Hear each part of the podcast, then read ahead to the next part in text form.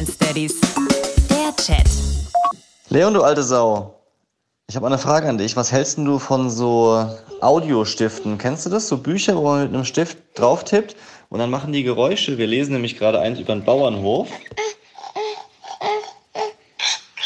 Das war die Sau. Das hier.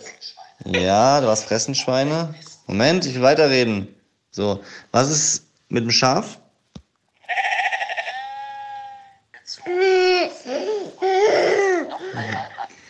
Wie macht denn der Hund?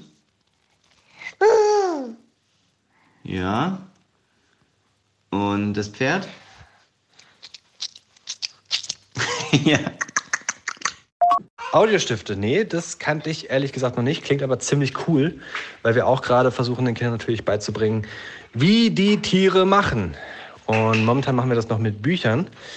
Funktioniert auch okay, aber diese Audiostifte gucke ich mir an. Ich habe aber auch eine Empfehlung für dich, und zwar so Wasserstifte. Da musste ich gerade dran denken. Kennst du die? Problem ist ja immer, dass Kinder in dem Alter noch nicht mit Stiften malen können.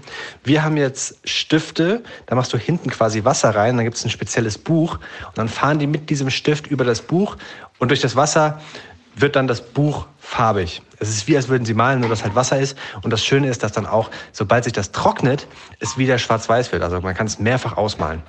Ziemlich cool und es macht vor allem keinen Dreck.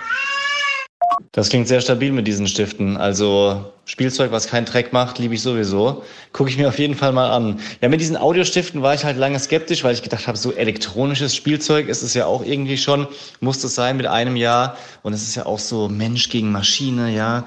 Können diese Stifte vielleicht sogar besser vorlesen als ich? Können die mich ersetzen?